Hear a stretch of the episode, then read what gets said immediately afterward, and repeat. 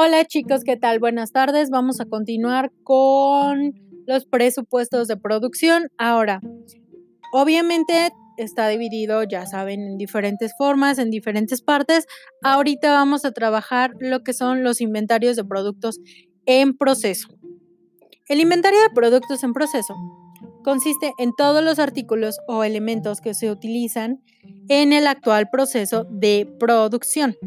Es decir, son productos parcialmente terminados que se encuentran en un grado intermedio de producción y a los cuales se les aplicó la labor directa y gastos indirectos inherentes al proceso de producción en un momento dado. Una de las características de los inventarios de producto en proceso es que va aumentando el valor a medida que se es transformado de materia prima en el producto terminado como consecuencia del proceso de producción. Tenemos también el inventario de productos terminados. Comprende los artículos transferidos por el departamento de producción al almacén de productos terminados por haber alcanzado su grado de terminación total y que a la hora de la toma física de inventario se encuentren aún en los almacenes, es decir, los que todavía no han sido vendidos. El nivel de inventarios de productos terminados va a depender directamente de las ventas, es decir, su nivel está dado por la demanda. A partir de ello, entonces podemos hacer los presupuestos de producción. Este, ya dijimos, está basado en el presupuesto de ventas, ya que debe satisfacer los requerimientos de capacidad productiva de la planta, disposiciones y o limitaciones financieras, accesibilidad a los elementos del costo, maquinaria, equipo, locales, instalaciones, etc. y requerimientos o políticas sobre inventarios. La determinación de este presupuesto debe hacerse en dos partes, hablando de unidades y valores. Entonces, hablemos de unidades. Como quizá esté medida la capacidad productiva y la de los inventarios, deben calcularse las ventas eh, en un inventario base. Obtenida la cantidad global de cada una de las unidades que se van a producir en los periodos en que se divida el lapso presupuestal para controlar la fabricación, puede hacerse en base con producción uniforme, nivel constante de inventarios o flexibilidad, tanto en la producción como en los inventarios. Una vez obtenido el presupuesto de producción en unidades, se procede a formular el calendario de elaboración para cubrir el programa de ventas, considerando el inventario base. Este puede formularse tomando en cuenta las estaciones, manteniendo siempre una existencia en inventarios o sobrepedido. Entonces, la fórmula para el presupuesto de producción terminada es presupuesto de ventas más o menos dependiendo de las cantidades, la diferencia de inventarios. Y así es como se obtiene el presupuesto de producción. En otro aspecto podemos tener el presupuesto de productos terminados, que es el presupuesto de ventas más el inventario final de productos terminados menos el inventario inicial de productos terminados. Esto nos da como resultado el, presupuesto de productos terminados. A este presupuesto le agregamos el inventario final de producción en proceso, el inventario inicial de producción en proceso y esto nos da el presupuesto total equivalente de producción. Se los voy a pasar en un documento a través de Classroom para que no haya confusión porque sí está un poco, un poco revuelto. Y bueno, como hablábamos, em, el presupuesto de producción, em, eh, la determinación del presupuesto de producción la vamos a hacer en dos formas, en unidades y valores. Ya hablamos de las unidades, hablemos de los valores.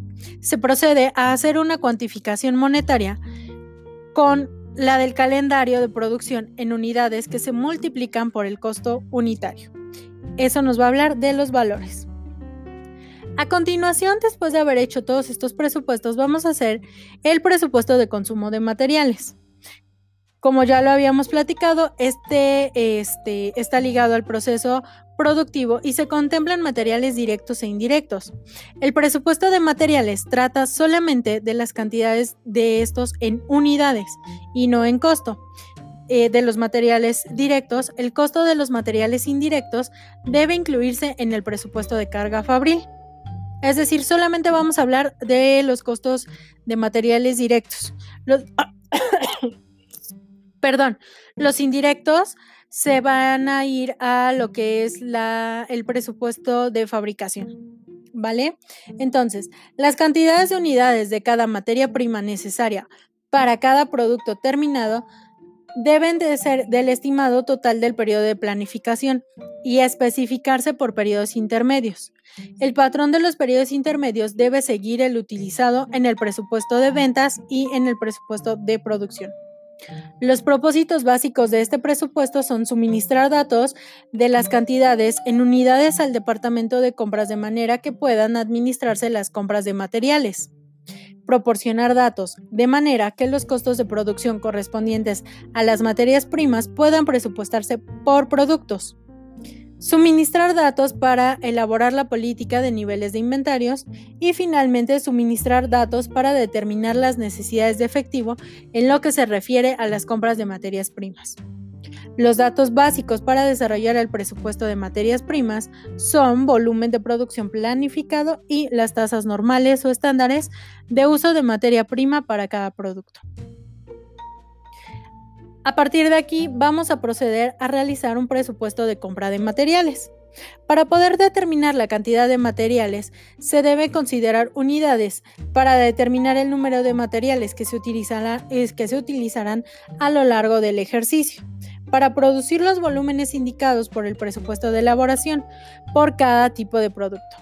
A aquellos en que no sea fácil su estimación, como materiales individuales, se les debe considerar en conjunto fijándoles un inventario razonable para evitar posibles interrupciones de la producción o acumulaciones innecesarias de existencias.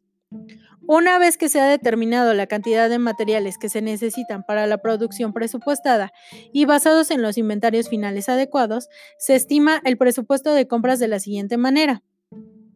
Producción más inventario final deseable menos el inventario inicial es igual a las compras.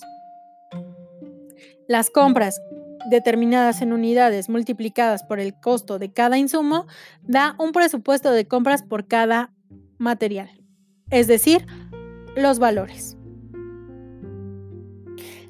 La planificación de las compras de materiales puede proporcionar importantes ahorros en muchos negocios. El presupuesto de compras debe ser realizado por el jefe de compras formulando las políticas en cuanto a cantidades en unidades de cada materia prima a comprar, la fecha de compra, el costo estimado de las compras de materias primas y las políticas en cuanto a los niveles de inventarios de materias primas. Hasta aquí vamos a dejarle en cuestión del presupuesto de compras de materiales. Estamos hablando del presupuesto de producción y todos sus componentes. Les recuerdo chicos que hay que estar trabajando todos estos presupuestos hay que estarlos adecuando al trabajo, al proyecto final del semestre. Eh, no he recibido hasta el momento las actualizaciones, no se preocupen, tenemos todavía otra semana. Les voy a dejar que la próxima semana me den todas sus actualizaciones, todos sus ajustes, que se vea magnífico y perfecto ese proyecto final, ¿vale? Ahora sí, les mando muchos saludos, muchos abrazos, muchos besos. Todos son virtuales porque hay que mantener la sana distancia. Bye chicos, cuídense mucho. Bye bye.